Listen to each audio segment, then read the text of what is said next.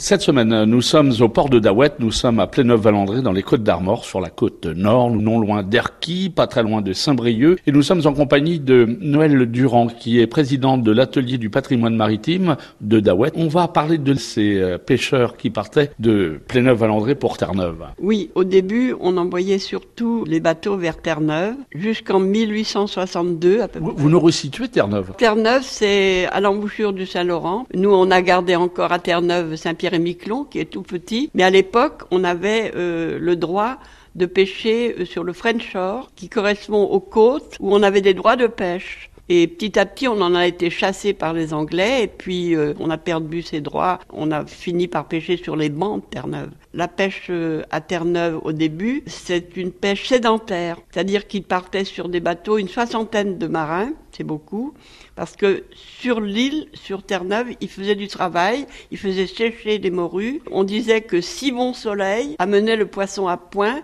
pour être conservé et ramené en France. On, partait combien de temps pour la grande pêche euh, eh ben, à Noël À l'époque, euh, on partait sans doute en février et on revenait en septembre-octobre. C'était très long, c'est sûr. Alors donc les marins quittaient leur famille, laissaient la femme. Souvent, elle avait un cochon, euh, une vache, un petit jardin qu'il avait labouré avant de partir et la femme se débrouillait toute seule, avait l'habitude d'élever les enfants. Et alors justement, on partait très jeune aussi. Ce qu'on appelait les graviers, les, gamins qui partaient à bord de ces bateaux, c'était pas facile. Très très dur à 12 ans de partir. Euh, ils quittaient leur mère pour la première fois et ils enduraient des vies très difficiles. Après, c'était encore plus dur quand il fallait rester sur les bancs tout le temps ou à, plus tard à Islande. Donc euh, cette pêche sédentaire, elle a cessé. Il y avait toujours des, des rixes avec les Anglais à Terre-Neuve. Vers 1850, euh, ici, euh, le Péchon, armateur, a armé trois bateaux pour euh, Terre-Neuve encore, et Rubin de Ray également. Trois bateaux euh, pour euh, Terre-Neuve. Alors dites-moi, sur le port où nous sommes ici à, Daouette, Noël, les, départs devaient être très difficiles parce qu'il y avait,